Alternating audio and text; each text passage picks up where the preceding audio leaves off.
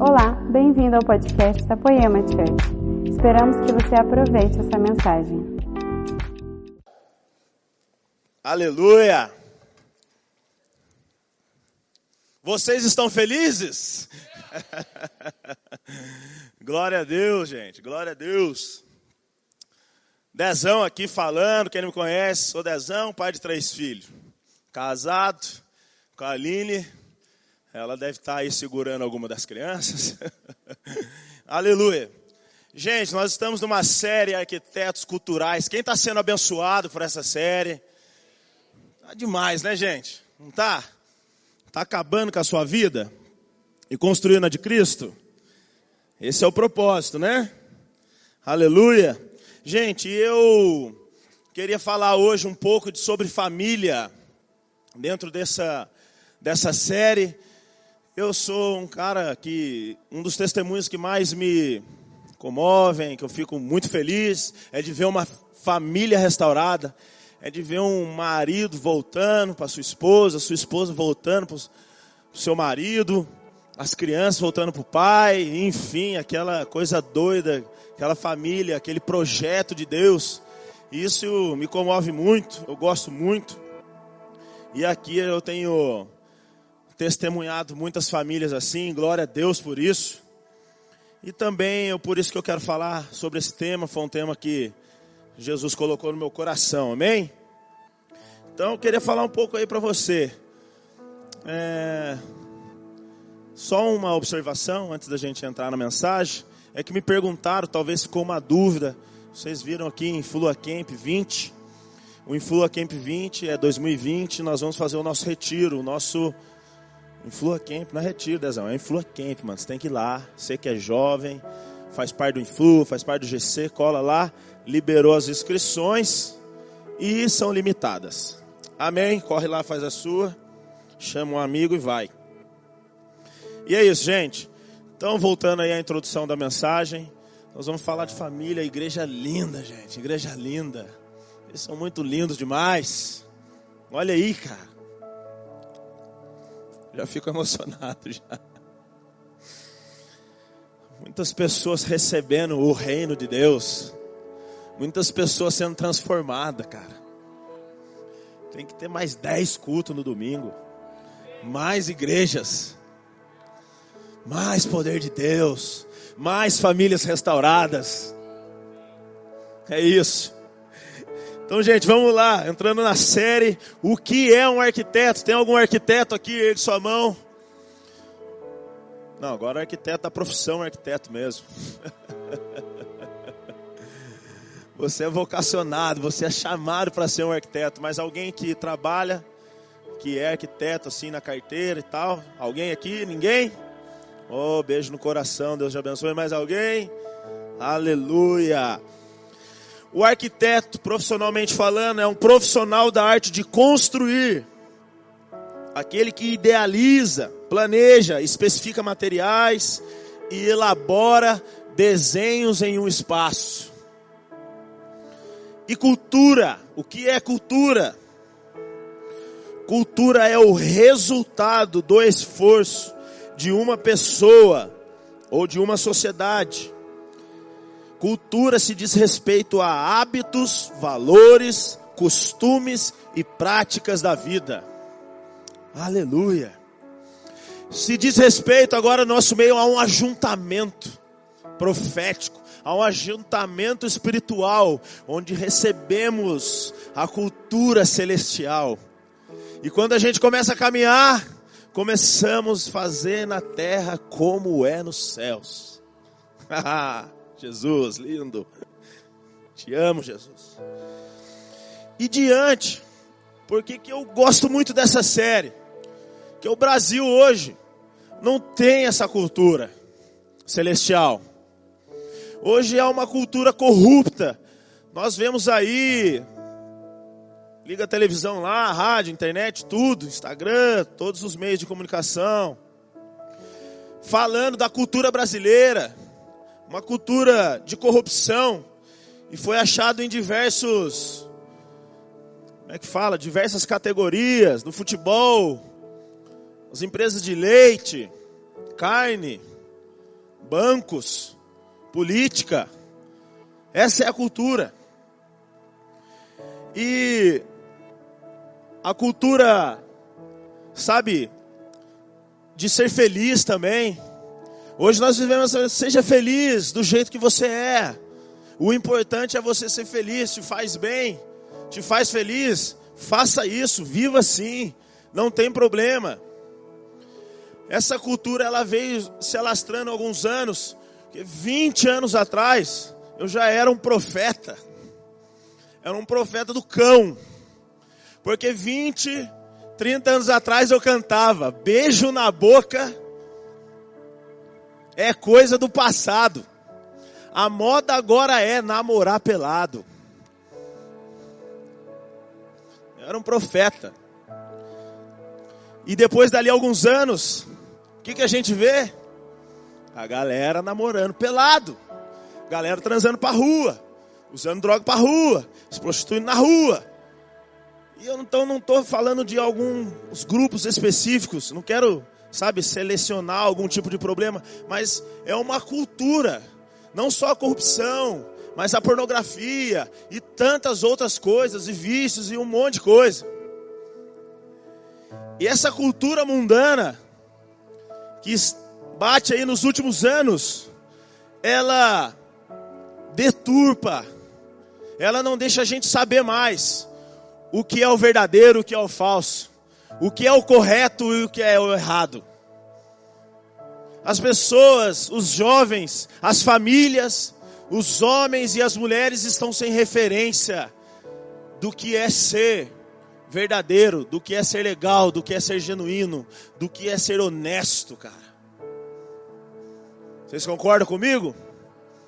Não dá para saber mais. O homem, como o Leandro falou aqui em algumas das suas ministrações, a Érica, não sei, alguém que passou por aqui. O homem já não sabe mais que é homem, a mulher também já não sabe mais que é mulher. O cara já não sabe se ele é mais viciado em alguma coisa, e viciado e não é, faz parte daquilo da vida dele, e é tudo natural, enfim. Eu não quero, sabe, não, eu, assim, às vezes a gente cita essas coisas, mas é o tempo para citar. Mas é o que eu estou falando, eu já fui um tipo de cara assim. Só que um dia eu encontrei aquele. Ah, Jesus, eu te amo. Um dia eu encontrei, um dia ele me encontrou, ele me tocou e me transformou. E hoje eu encontro ele todos os dias. Até quando eu não quero. Então a cultura hoje mundana, a cultura caída lá, cara, ela já não deixa mais saber, ela não tem mais parâmetro. Hoje o, o, o cachorro vai fazer, vai fazer xixi no poste, é o poste que mija nele. Tá, tá virado o negócio. Você não sabe mais. Abra sua Bíblia comigo em Efésios 2. Versículo 1.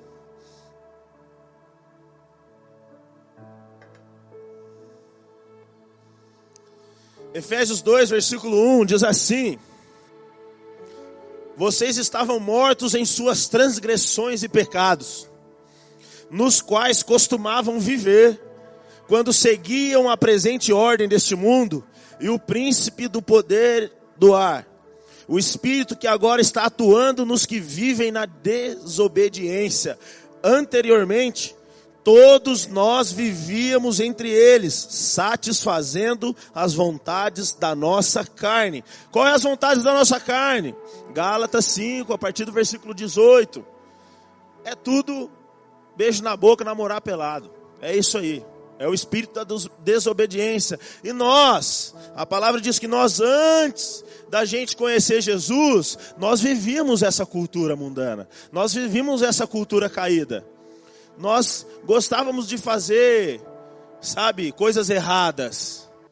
Seguíamos o que dava vontade na nossa mente. Só que hoje nós estamos em 2019, o negócio está muito mais perverso do que a gente imagina. E alguns não têm ciência disso. Alguns pais não têm ciência disso. Algumas mães não têm ciência disso. E ela negligencia o seu governo. O pai negligencia o seu governo. a sua paternidade. Então hoje já os jovens já não, não querem mais casar. O jovem brasileiro, vou abrir um parênteses aqui, o jovem brasileiro é o que mais consome bebidas, cigarros e drogas. O jovem brasileiro é o que mais transa.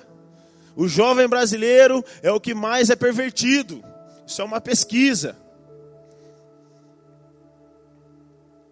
Então acabou-se a referência. Então, o mundo de 20 anos atrás, ele avançou.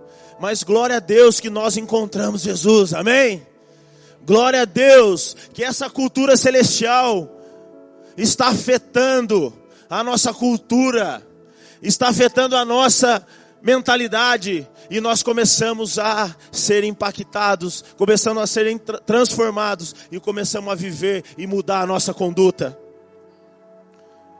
Um testemunho, uma mãe, muitos anos atrás, faz muito tempo isso aí. Uma menina jovem chegou no Influa, ela começou a ministrar no Influa, começou a virar líder de GC. E a mãe falava para ela: Você é muito nova, você está perdendo a sua vida. Você é muito jovem, vai sair, vai passear, vai no shopping, vai beijar um pouquinho na boca, vai namorar um pouquinho. E nós ali, Jesus, isso, discipulado, isso, aquilo. Até que um dia a menina foi na festa de 15 anos. As festas de 15 anos, gente, não tá mais aquele negocinho. Não estou falando todas as festas, tá? Mas não tá mais aquela valsa com o pai, com a mãe, aquele vestidinho lindo branco, com fita, enfim, todas essas coisas. As festas de 15 anos tá virando festa rave. O negócio está virado, gente. E ela foi numa dessas festas de 15 anos e não voltou mais. E aí o Espírito Santo tocou no nosso coração, no meio da minha esposa, um start lá do Espírito Santo, deu um spark lá e falou: Cara, liga para a mãe. E a gente foi ver, porque a mãe está desesperada, a mãe está desorientada, a mãe não sabe o que faz agora. E aí ligamos para a mãe, a mãe realmente estava desorientada, chocada, perdida, e a gente foi atrás, oramos, enfim. Infelizmente, ela não está no nosso meio. Infelizmente. Nós oramos por ela até hoje. Se ela estiver aqui, eu quero você, menina, eu quero te dar um abraço. Eu quero dizer que o Pai ainda te ama. Eu quero dizer que ainda tem esperança para você. Amém, menina? Eu não vou falar o nome, não. Glória a Deus. Mas o que me deixou feliz também nesses dias foi encontrar um brother meu que estava aqui no batismo. Ele profetizava comigo, ele cantava comigo, beijo na boca é coisa do passado. E ele profetizava lá junto do cão. E ele estava aqui e ele ia batizar, cara. E eu me alegro muito de ver os meus amigos. Tenho vários deles ali, Timidão, Tomazinho, Tião, Fabienne. São amigos assim de longas datas, enfim. Por isso que eu falo, gente, é só o poder de Deus na nossa vida, não é, galera? Aleluia, Jesus, obrigado. E aí ele chegou aqui, cara. E eu falei, mano, como você veio parar aqui? Ele falou, Dezão, minha esposa deixou meu filho comigo um tempo. E eu. Meu filho começou. A minha esposa levou ele no GC, cara. Ela começou a vir aqui na Poema e levou ele no GC. E ele foi no GC, começou a ir no GC vários dias e tal. E quando ele ficava comigo, Dezão, ele começava a falar do GC para mim. Dezão, quando ele ficava comigo, ele falava que GC. E o cara, opa, o que, que esse GC, cara? Que, que grupo que é esse? Pai, é muito legal. Oito anos de idade. É incrível o GC. As pessoas oram, as pessoas leem a Bíblia. As pessoas falam do amor. As pessoas falam da transformação.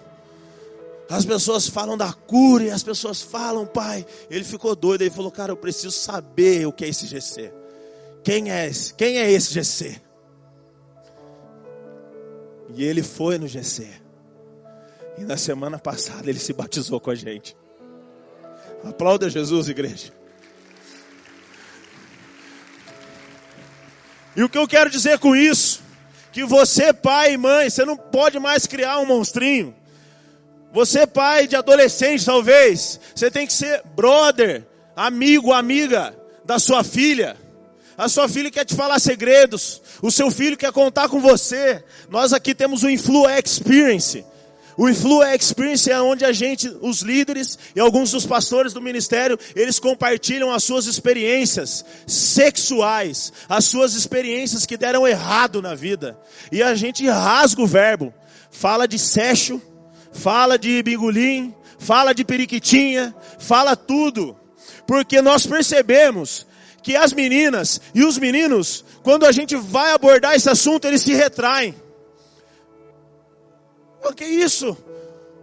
Ou seja, os pais não estão falando esses assuntos sérios e importantes e de Deus. Irmão, Deus se alegra com o sexo entre o homem e a mulher. Ele celebra isso, ele aprova isso. E o Influx Prince, as meninas ficam aqui e os, os, os mano, os macacos velhos vai lá pro, pro anexo. E a gente chega lá, ô, oh, para de ser sem vergonha. Tá se masturbando aí, rapaz.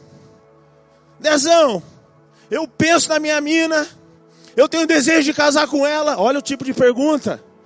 Eu tenho desejo de casar com ela, eu planejei o meu futuro com ela, e eu quero, e eu, quando eu só não quero transar com ela, mas eu me masturbo pensando nela, cara, é pecado? É pecado. Por que, Dezão? Porque Deus não criou a gente para ter um prazer sozinho. Deus nos criou para ter, ter prazer um para o outro. O homem tem prazer na esposa, a esposa tem prazer no homem, e Deus tem prazer no casal, que são uma só carne. Aleluia, cara. Pornografia, masturbação, é a falsificação do sexo, é o prazer egoísta do homem. Eu não estou te condenando, eu tive um problema sério com isso. E a rapaziada sabe que muito bem que eu estou falando. Tem que segurar aqui para não. Mas cara, eu parei com isso. E quando que eu parei com isso? Quando o meu coração começou a ficar cheio do amor de Jesus e todos os meus sentimentos. Então eu namorava numa época, eu falava para minha menina, para minha ex-namorada lá, eu não quero mais fazer essas coisas. Nossa, mas como assim? Eu não quero mais. O meu coração não está pendido para isso. Então você pode e você consegue, meu mano. Você consegue, menino, menina, jovem, velho, senhora, com todo respeito. Nós conseguimos, mas o amor tem que satisfazer. O amor de Jesus, cara, ele é transformador. Você fica com uma outra natureza. A mudança é isso aqui, ó. O Dezão mudou desse lado, agora está desse lado. O Dezão está vestindo azul, vai vestir branco. Ele mudou, mas é pano. É o mesmo lugar, é o mesmo, quase o mesmo lado. A transformação é mudar da água para o vinho. O que, que isso fala? Fala de mudar a sua natureza. Hoje você talvez é uma natureza, natureza adâmica, mas você vai ser transformado em um corpo glorioso. É um outro tipo de matéria, cara. Jesus fez isso no casamento. Jesus transformou a água em vinho.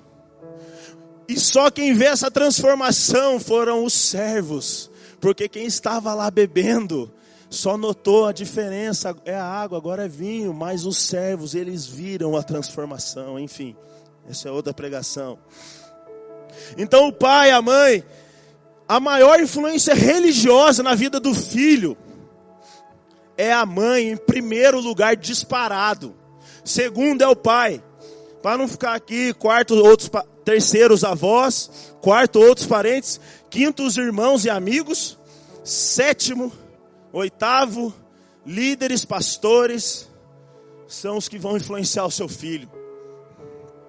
O que você está falando, Dezão? Eu estou falando que o influa, que a igreja, que os pastores, toda aqui que está aqui trabalhando de alguma maneira com o seu filho, de alguma maneira com o seu casamento, está em sétimo lugar no nível de influência na sua vida.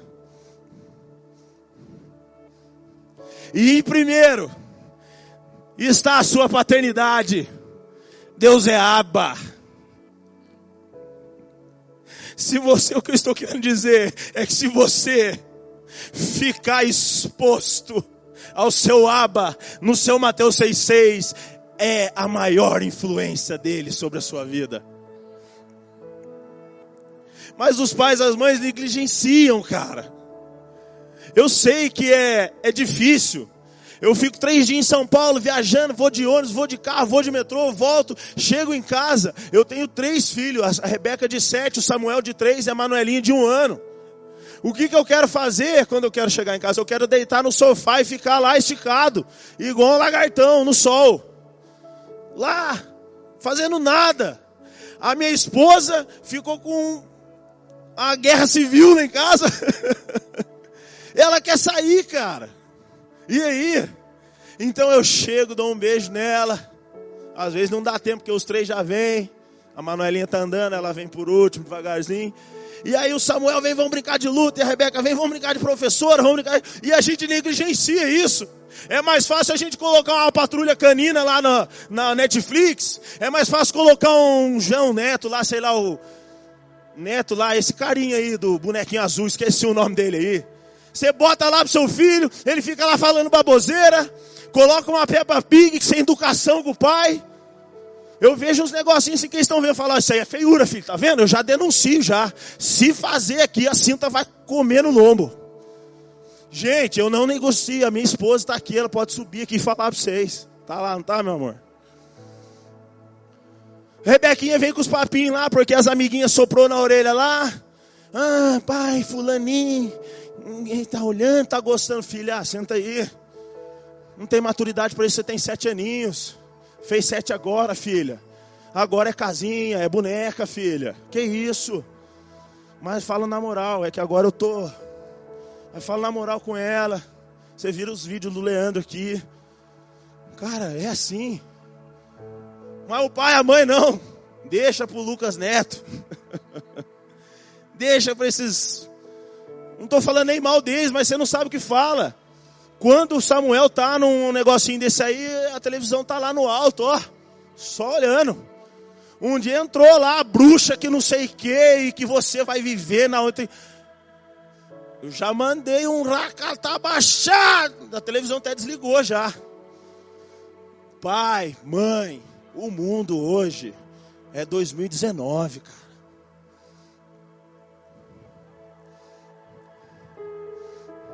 Provérbios 22, 6. Eduque a criança no caminho que deve andar e até o fim da vida não se desviará dele. A Bíblia fala, ensina no caminho. Não é assim, sabe? Vai para a igreja. Vai lá fazer o que o fulano está fazendo. É no caminho, você tem que estar inserido nisso. A ideia de Deus é que você, pai, você, mãe, seja o pastor do seu filho seja o discipulador do seu filho, seja a referência do seu filho. É você que tem que trazer a cultura celestial para dentro da sua casa. É você que tem que exercer justiça, paz e alegria no Espírito Santo. É você que tem que ensinar o seu filho a pôr o joelho no chão e orar. E a melhor maneira não é ficar falando, não. A melhor maneira é fazendo isso na frente deles. É tão gostoso lá em casa que quando eu pego qualquer, qualquer livro para ler, eles acham que é a Bíblia, eles não sabem. Você tem coragem de pedir um feedback para o seu filho? Vai ser o feedback mais destruidor, ou talvez mais construtivo que você vai receber na sua vida. Eu faço isso a cada duas, três semanas. Eu chamo a minha filha Rebeca e meu filho Samuel e falo assim: o que, que o papai precisa melhorar com vocês? Papai é bravo, papai xinga, papai é pobre, porque quando vocês não compram nada no shopping, papai é pobre. Ah, pai, tá sem dinheiro, nós estamos pobre. Não, filho, nós estamos economizando. Eles não têm senso de valor. Então, estamos lá. Sabe qual que é a resposta? Eu não sou um pai ausente. Eu viajo tudo, mas eu participo, eu estou ali. Sabe qual é a resposta? Pai, eu quero que você brinque mais com a gente. Pai, eu quero ter mais a sua presença.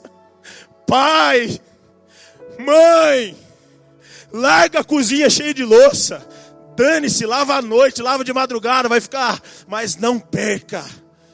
Não perca o governo dos seus filhos. Sabe por quê? Porque depois vai vir tudo para a igreja.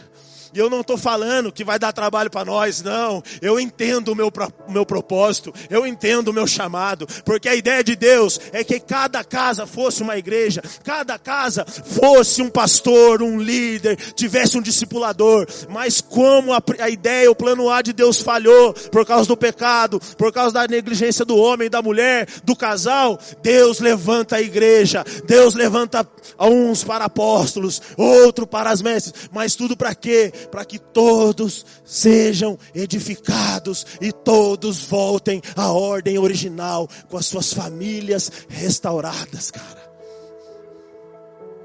Leandro falou um dia aqui, faz tempo já, sou pai de pais. Antes ele tinha uma paternidade, não que ele não tenha hoje, mas ele falou, sou pai de pais. Então a gente ia no aniversário, Lê, dá para você orar para meu filho aqui? Érica, ora para minha filha. E só assim, os dias. Acabou com isso a hora que ele falou isso. Sou pai de paz, o que, que ele está falando? Cresça. Liderança, entenda aqui: o pastor dos seus filhos, o apóstolo dos seus filhos, é você.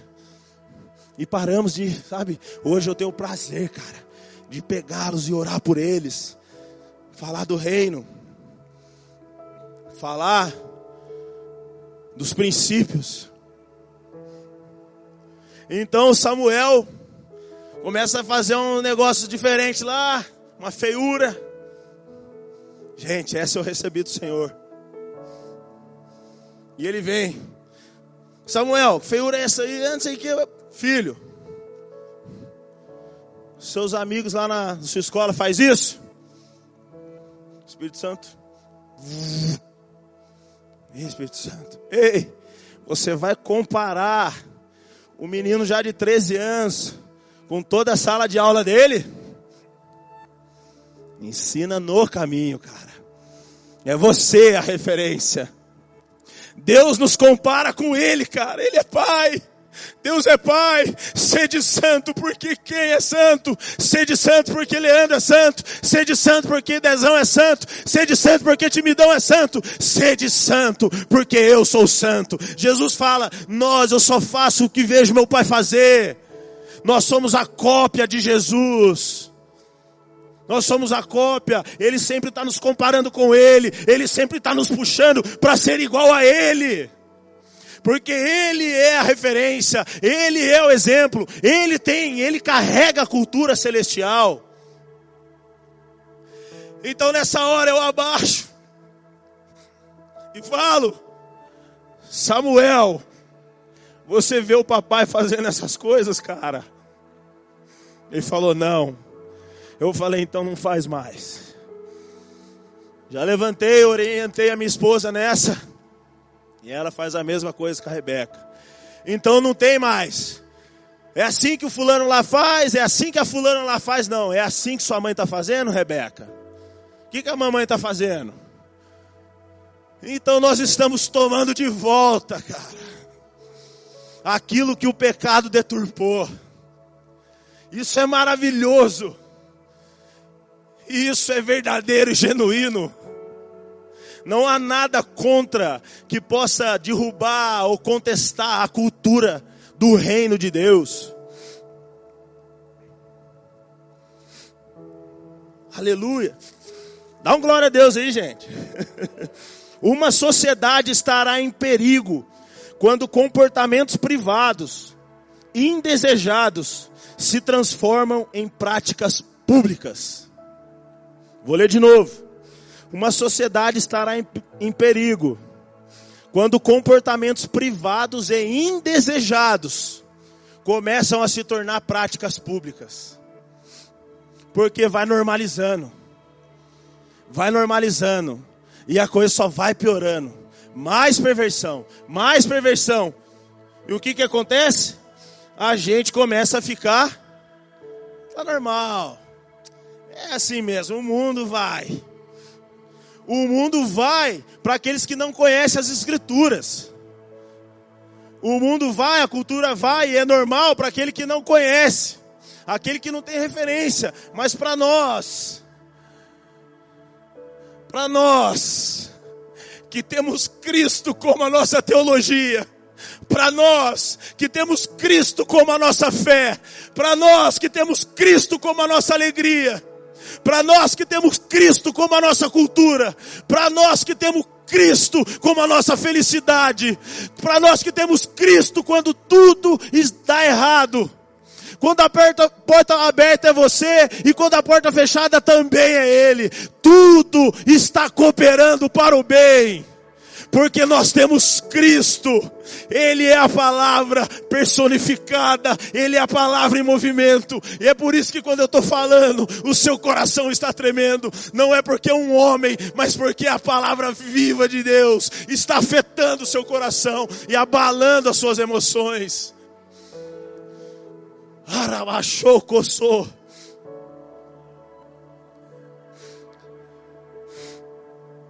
Josué 5. Josué não precisa abrir, não. Senão tem muita Bíblia ali, senão a gente não dá tempo. Josué 5 ele pega uma geração. Ele pega a geração de 2015 para cá. Porque é uma geração que cresceu no deserto. É uma geração órfã. É uma geração que tem pai vivo mas clama, eu preciso de uma referência, eu preciso de um pai. Até quando nós vamos deixar os jovens levantar e pôr dedo na nossa cara e falar: aqui é assim, aqui é desse jeito?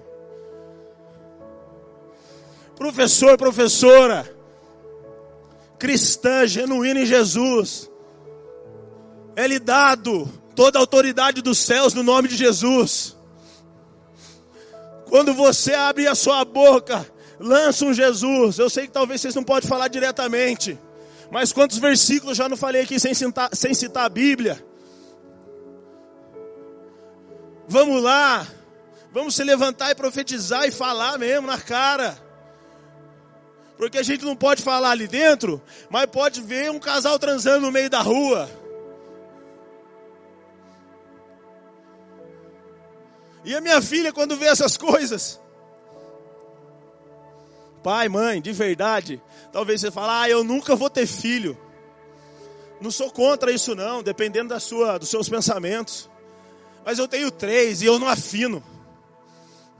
Porque tem que ser o governo de Deus. Quando o Samuelzinho, eu falo do Samuelzinho porque ele é homem, cara, e homem é diferente. Ele fala, eu não vou. Eu só faço assim, não vai? Havaianão 44. Pega a perna e a bunda inteira. Quer falar que sou discipulador aqui? Vou chamar ele. Quer? Vai, rapaz. O que, que você está pensando? Você não tem nem tamanho para falar comigo. Que isso? Então Josué ele circuncidou, cara, uma geração com faca. Sabe o que significa isso? Com Cristo vivo, puro. E às vezes a gente tem medo de falar na cara. Vou voltar no Provérbios 22 aqui, ó, ensina no caminho, jamais se desviará dele. Sabe quem que entendeu esse versículo aqui? As grandes marcas de skate, as grandes marcas de surf, as grandes marcas, cara, Adidas, Nike, essas marcas tudo da hora aí, que as, os jovens, pode ver, os jovens tudo usa isso aí.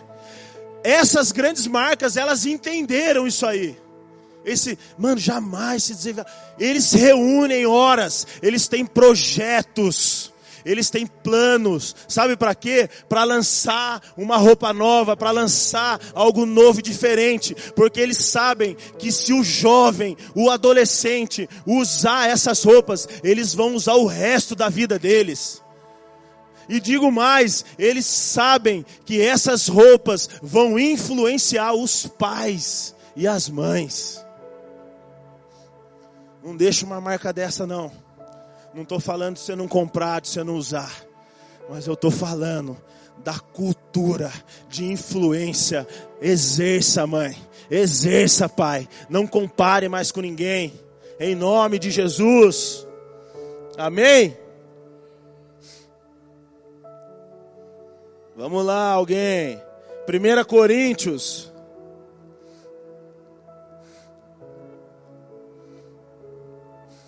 capítulo 4. Não estou nervoso não, tá gente? É o modo dezão. 1 Coríntios 4, versículo 14.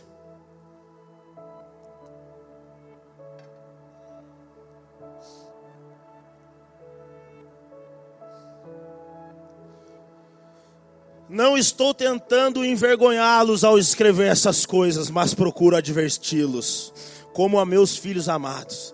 Não quero envergonhar, acusar. Mas a palavra, se eu não me engano, em Tiago diz que ela como ela é a palavra de Deus é como um espelho para o homem. A sua vida está aqui o seu caráter está aqui, a sua alegria, a sua prosperidade, a sua saúde, a sua riqueza, a sua realeza, o seu sacerdócio está aqui. E quando a gente lê isso, esse livro começa a denunciar o que está errado na nossa vida. Esse livro começa a falar onde está sujo. Porque o espelho você vai lá para ver se está bonito, se está tudo certinho se a chapinha está no lugar, se o batonzinho está fora, se a sobrancelhinha, o pelinho está para lado. A palavra é isso, ela é como um espelho. Então nenhuma pregação é para acusar, a própria palavra já faz isso. Ela é mais afiada que a espada de dois gumes. Ela penetra no íntimo, até a divisão da alma e dos sentimentos. E ela começa a discernir a intenção do seu coração.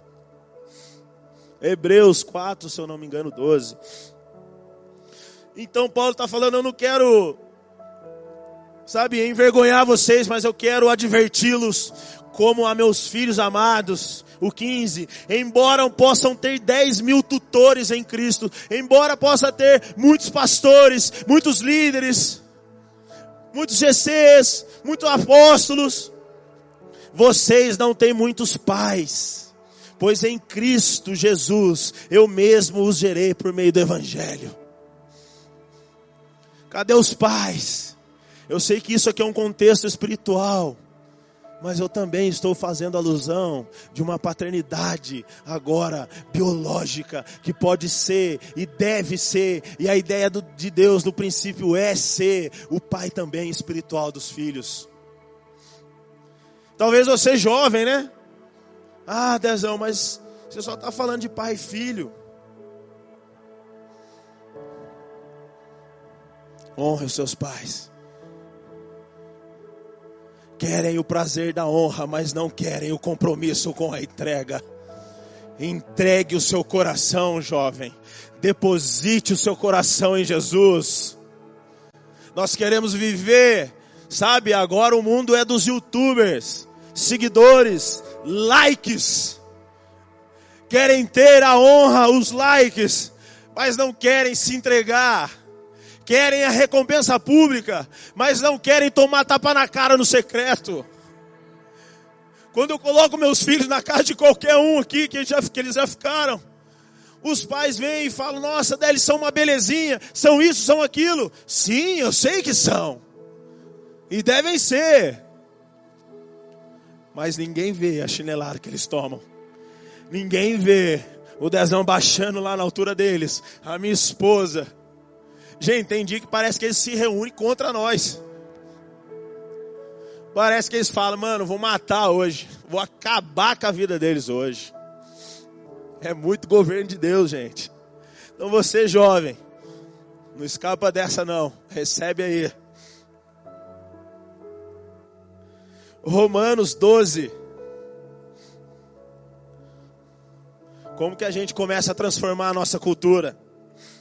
Rogo-vos, pois, irmãos, pelas misericórdias de Deus, que apresenteis o vosso corpo por sacrifício vivo, santo e agradável a Deus, que é vosso culto racional. E não vos conformeis com este século. Não é normal o que está acontecendo no Brasil de perversão não é normal. Mas eu digo por um outro lado, o que está acontecendo de avivamento e a igreja se levantando também não é normal. É sobrenatural.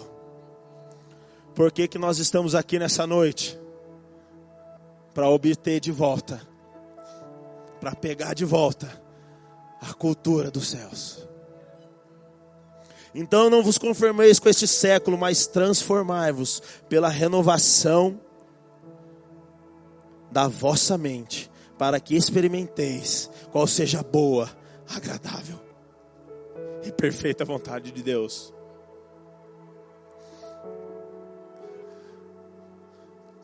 Renovação da mente é uma outra mentalidade. A mentalidade de Cristo é de perder para ganhar. Talvez uma discussão sua com a sua esposa, talvez uma discussão sua com o seu pai, perca. Dezão, eu oro, jejuo pela minha esposa. Dezão, eu oro e jejuo pelo meu marido. E é só treta. Eu oro e jejuo pelo meu filho. E é só treta. Eu oro e jejuo, venho na oração, dou dízimo, três cultos eu semeio e faço um monte de coisa. Você já experimentou ficar quieto? Já experimentou ficar quieto, parar de falar? Já experimentou fazer um jejum de palavras? Sabe por quê? A palavra convence, mas o exemplo. Vamos lá, igreja. O exemplo arrasta. Pare de falar. Haja. Esses dias acordei seis horas da manhã, cinco horas da manhã, eu acho, não sei. Do nada, sem sono, eu falei, ah, Jesus, já sei, você quer alguma coisa, vamos lá. Ele falou, venha, venha, venha. Então deitei na sala de casa, liguei uma boa louvor, abri as escrituras, e estava em algumas promessas, e estava orando pela minha casa. Daqui a pouco Jesus, vai lá em Efésios 5. Maridos, amai a vossas esposas como Cristo amou a sua igreja. Maridos, entregue-se por completo para a sua esposa. Ele falou, cara, você precisa ceder. Cara, você precisa morrer mais. Você precisa amar mais. E eu vou te ensinar isso direitinho. Fale menos. Exerça mais o seu governo. E foi em lágrimas, Jesus me perdoa. Cara, morra. E o chamado para morrer é do homem, cara. Não é da esposa. Ela tem que sub, se submeter à sua morte. Você vai morrer, ela tem que falar, então morre mesmo. Vocês estão entendendo, igreja? O chamado é para o homem morrer, cara. E às vezes a gente fica querendo, a minha mulher não fala, cara. A minha mulher não morre, cara. Ela é só eu que cedo, é só eu que entrego, é só eu que faço, é só eu que falo, é só eu que pago as contas. É só eu que isso, é só eu que aquilo. Sabe por que está falando? Porque está vivo. Morto não fala. Morto escuta a voz do Mestre. Morto escuta Jesus falando: é agora que eu vou entrar. E ela vai mudar, irmão. Porque você está numa missão de morrer por ela. Você está numa missão de dar vantagem para ela. Você está numa visão. Esses dias a Alexia fez um post, meu Deus. Fez um post, Alexita. Eu pensei em marcar a minha esposa. Eu não marquei. Jesus falou, cara, é pra você isso aí, velho. E eu li no sentido do homem. Top. Alex é uma das pastoras dessa casa, casado com meu amigo Timidão.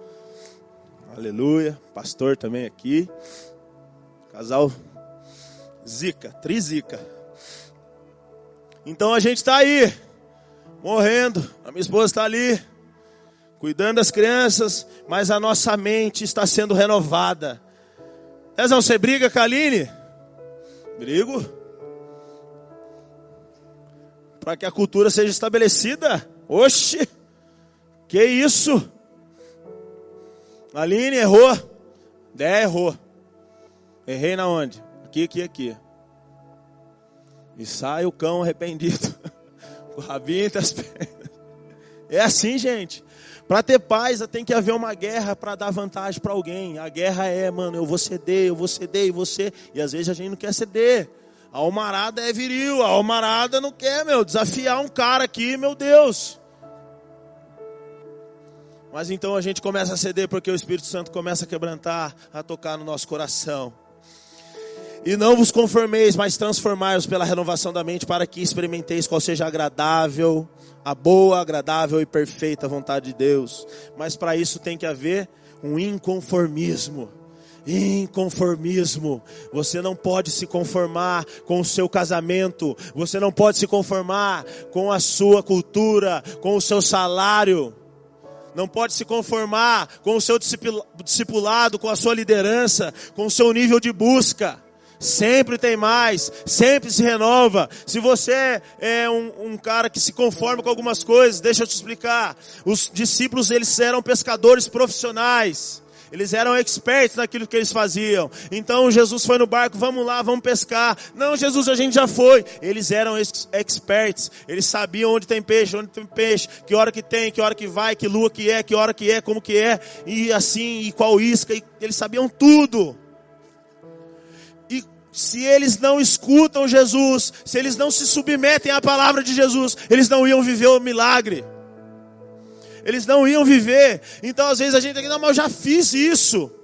Mas eu já fiz aquilo também, Deusão. Mas, cara, tem gente que é horroroso de conversar, porque é assim. É, é assim, é assado, já fiz isso, já fiz aquilo. Então, vale, então morre. Então morre, então. Morre e vamos, vai para a glória logo. Já está salvo. Meu Deus, cara. Nós ainda não atingimos a plenitude. E quando a gente fala que não consegue, não dá, a gente é imaturo. Paulo, em Colossenses 1, 28, 29, ele fala assim: O meu trabalho, eu tenho me afadigado com o meu trabalho, eu tenho feito muito esforço físico, eu tenho ficado cansado, eu tenho chorado, eu tenho exercido, exercido muita força para que eu encontre vocês, ele estava falando com os discípulos deles, para que eu encontre vocês perfeitos. Essa palavra perfeito não tem a ver com não, não obter erros, não obter falhas. Essa palavra perfeito significa no hebraico teleios, que significa maduros. Então eu tenho trabalhado, eu tenho exercido esforço, eu tenho buscado a Jesus para que eu encontre vocês maduros no Senhor. Ou seja, não existe a família perfeita.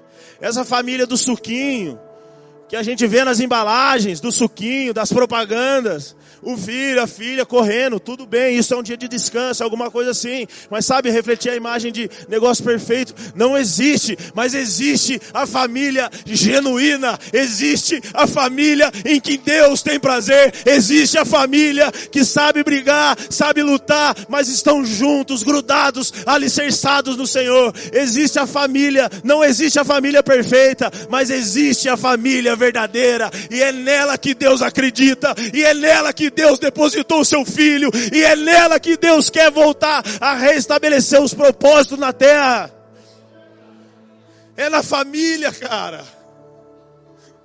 Hoje você tem que sair daqui e celebrar com a sua esposa. Renovar os votos, como diz o pastor Vanderlei. A sua esposa. Pedir perdão pro pai, pra mãe. Eu erro, eu peço perdão para ele direto. Ela demora aí uns sete dias, mas ela pede perdão também. E a rueirada tudo é assim, demora pra caramba, vocês, pô. Nós já corre, já tá tudo certo e vambora. Amém, galera? Aleluia. Aleluia, Jesus. Formar uma nova cultura exige paciência e perseverança. Ah, eu entrei aqui agora, tudo que esse cara está falando. Eu estou me sentindo condenado exige paciência e perseverança. Eu cheguei aqui como? Eu cheguei aqui destruído. Eu cheguei aqui arrebentado. Eu sei que muitos chegaram. Agora talvez eu estou falando com os mais novos.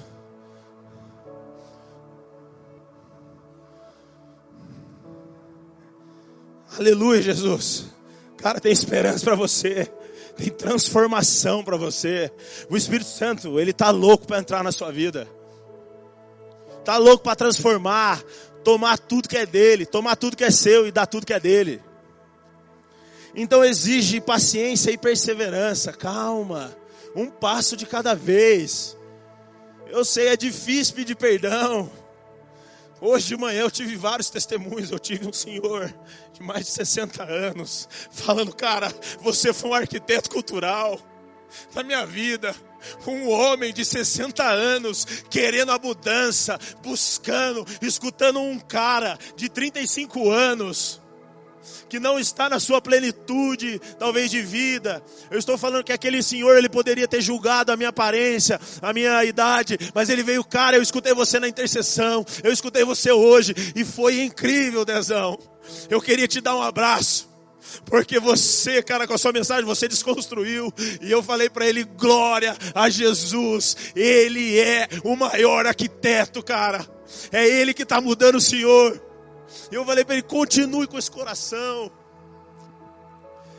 Gente de Deus, nós não somos capazes de nada. Eu falo isso por mim, eu falo isso para aqueles caras ali, aquelas meninas ali. Então calma, vamos lá. Aceita Jesus no final aqui hoje. Dá o play na sua vida. Dá o play na sua vida. Um brother meu falou assim: Dezão, precisa, esse mundo precisa ser deletado, precisa ser resetado. Eu falei, é, tem um retiro lá que a gente faz o reset mesmo, reseto. E ele falou, não, mas precisa ser mesmo deletar tudo, acabar com tudo, cara. Eu falei, Deus já fez isso um dia, meu. Noé. Mas como Deus é bom. Como Deus é bom. Ele olhou para Noé e falou: É uma família. Ah, é a esperança da terra, é a família. Eu vou fazer tudo diferente através de vocês. Ah, é uma família ali. E é uma família que teme o meu nome. Ah, eu sinto cheiro agora de família verdadeira. Ah, eu sinto um cheiro agora de uma família que vai ser guiada no meu mar agora no dilúvio, sem remo, sem direção, porque eu vou cuidar, eu vou estabelecer, eu vou fazer. Se creres, serás salvo. Tu e a tua casa, você talvez tenha sua esposa querendo aqui, seu marido aqui com você, escutando isso. Ele não está aqui hoje, é para você essa palavra. Agora dobre o seu joelho, pai, mãe. Dobre o seu joelho, jovem, que você acha que seu pai é um demônio. Dobre o joelho pela sua mãe. Interceda. Exerça a cultura. Então, através dessa série, nós estamos reafirmando os valores e os princípios para voltar à origem, para voltar de onde nunca deveríamos ter saído. Romanos 14, 17. Porque o reino de Deus não é comida, mas justiça, paz e alegria no Espírito Santo. O reino de Deus não é dar presente para os filhos. O reino de Deus não é ter todos os canais, todos os canais de futebol. O reino de Deus não tem a ver com os seus prazeres. O reino de Deus é paz, justiça e alegria no Espírito Santo. Isso fala de uma cultura, isso fala de uma cultura familiar. É o reino de Deus. O reino tem um rei e o rei tem uma cultura. E a cultura é de paz, alegria justiça, paz e alegria no Espírito Santo. Essa é a cultura. É por isso que eu falei os canais, sabe? Talvez o conforto do sofá, talvez o conforto da cama, da televisão. Isso não quer dizer que tenha paz na sua casa. O que vale ganhar o mundo inteiro e perder a sua alma. O que vale ter o melhor salário do mundo e os seus filhos longe de você. O que vale ter as melhores coisas, o melhor carro, a melhor casa, um dinheiro bom e não ter alguém para almoçar com você, para falar as verdades na sua cara, para chorar com você na madrugada. O que adianta, igreja? O reino de Deus não é comida e nem bebida, não é bem próprio, não é matéria, mas o reino de Deus é uma cultura celestial, é uma cultura que ele pensa no nosso prazer, é uma cultura que vai glorificar o nome dele até a gente existir. Aplauda Jesus, pelo amor de Deus. Dá glória a Deus.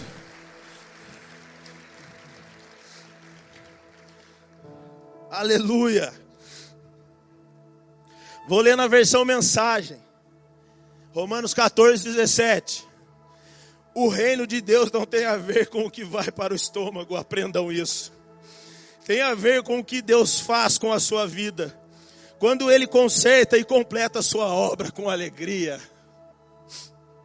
O reino de Deus não tem a ver com aquilo que vai para o estômago tem a ver com o que Deus faz com a sua vida, quando Ele conserta, cara. É por isso que nós celebramos. E a gente celebra, Deus consertou você, Deus transformou você. Essa é a cultura. E completa a obra com alegria. Você está meio triste, você está meio sem alegria do Senhor é a nossa força, é paz, justiça e alegria no Espírito Santo. E que essa alegria, talvez você precise buscar essa alegria, não com os prazeres do mundo, não com bebida, não com comida, não com bens materiais, mas buscar lá no seu quarto, no secreto, e você começa a chorar, daqui a pouco ele começa a brotar vida no seu coração, e com a vida vem a esperança, e você começa a se mover em fé, e você começa a estar de cabeça erguida diante dos homens, porque você tem uma, uma promessa e uma palavra de Deus e você anda alegre. Justiça, paz e alegria. Precisamos carregar e transferir essa cultura. 1 João 5,19, não precisa abrir, diz que o mundo jaz do maligno. Lá em casa, da porta para dentro, é reino de Deus. O mundo jaz do maligno, aqui não. Na sua casa não. O mundo, mas a sua família, o seu lar docilar, não. Jaz do Senhor Jesus. Amém? 2 Coríntios 5:20. Eu estou encerrando.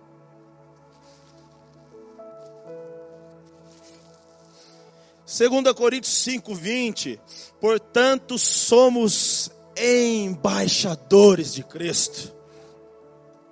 Como se Deus estivesse fazendo o seu apelo por nosso intermédio. Somos embaixadores de Cristo. Como se Deus estivesse fazendo o seu apelo por nosso intermédio. O apelo de Deus foi muitos anos atrás. Sabe por que Jesus não vai descer na terra e morrer na cruz de novo? Porque por meio de nós, nós somos o apelo de Deus. E por que nós somos o apelo de Deus? Porque somos embaixadores de Cristo. Carregamos uma cultura, carregamos um rei, carregamos um reino dentro de nós, carregamos e precisamos manifestar, porque quando nós entramos em alguma baixada para tirar o passaporte, nós passamos da porta para dentro, tem o que lá? Um horário novo, um idioma novo, sabe? As vestes são diferentes, a cultura é diferente e você vai ser tratado como se estivesse na nação. Vocês estão entendendo o que eu estou querendo dizer? Então é por isso que nós temos que tratar todos e servir a todos, porque somos embaixadores. E precisamos manifestar essa cultura. Olha só, gente. Igreja, eu não sei. Eu quando leio esses, esses versículos, eu caio da cadeira lá em casa. A responsabilidade está sobre nós. A responsabilidade está sobre nós. A cultura está exposta para nós. Está disponível, perdão, está disponível para nós essa cultura. Olha só. O que é um embaixador? É o grau mais elevado, categoria mais importante de quem representa diplomaticamente um Estado ou uma nação. É o grau mais elevado. Vocês têm noção que Jesus, ele foi no lugar mais baixo, mais profundo, para que a gente pudesse ir para o lugar mais alto, nele.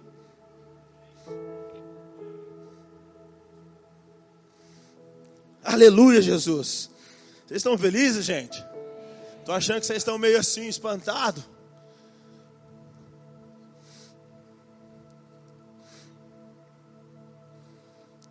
Para encerrar, Efésios 1.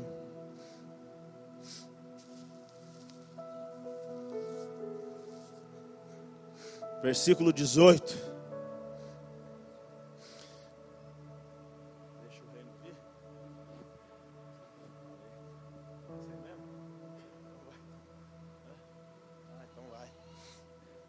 Efésios 1, 18.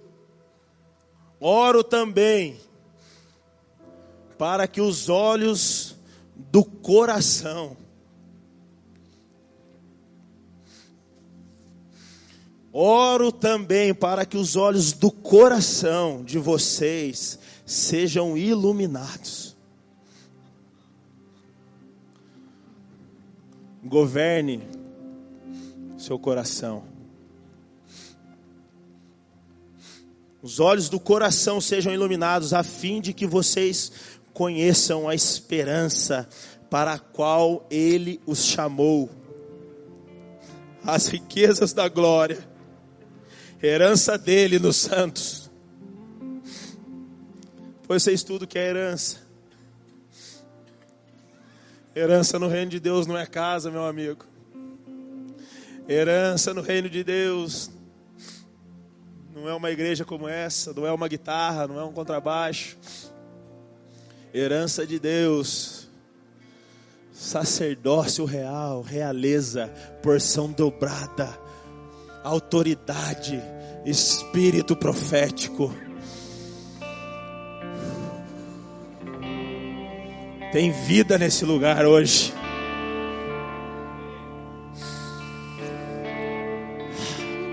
Tô estranho, gente.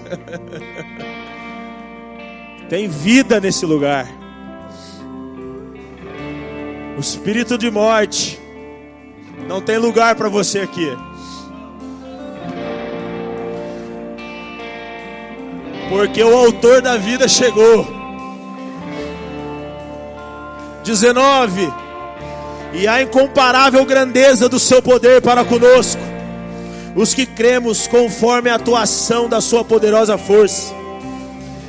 Esse poder ele exerceu em Cristo, ressuscitando dos mortos e fazendo-o assentar à sua direita nas regiões celestiais.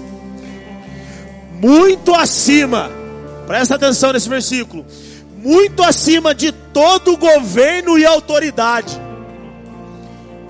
Eu li Efésios 1, Principados e potestades reinam e estão pairando sobre as outras pessoas.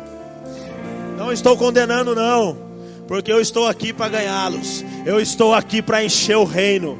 Eu estou aqui para levar gente para o céu. Ah, muito acima de todo governo e autoridade, por poder e domínio, e todo nome que se possa mencionar não apenas nessa era, mas também na que há de vir. Deus colocou todas as coisas debaixo dos seus pés e designou como cabeça de todas as coisas para a igreja, para a eclésia, para a família Carral.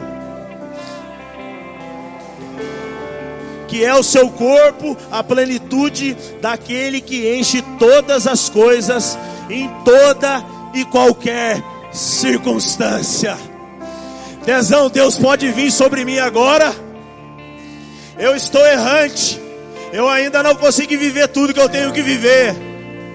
Ele é maior que qualquer poder e pode mudar qualquer circunstância. Ele não quer mais saber a sua condição, porque há vida disponível para você. Há uma cultura que esse rei quer arquitetar na sua vida, na sua mentalidade e no seu coração. Se levante, igreja. Mas espera aí, não levanta ainda não. Se levante crendo agora. Eu vou levantar diferente desse lugar. Eu vou levantar profeticamente agora no mundo espiritual eu vou ser embaixador. Pode levantar se você tem essa convicção. Levante para ser diferente.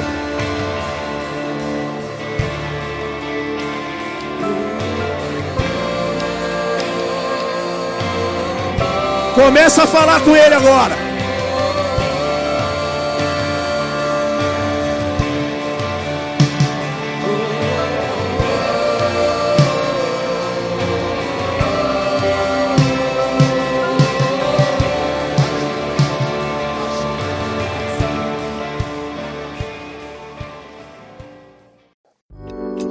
Foi uma mensagem da Poema Church. Para você ficar por dentro de tudo que está rolando, siga nossos perfis nas redes sociais.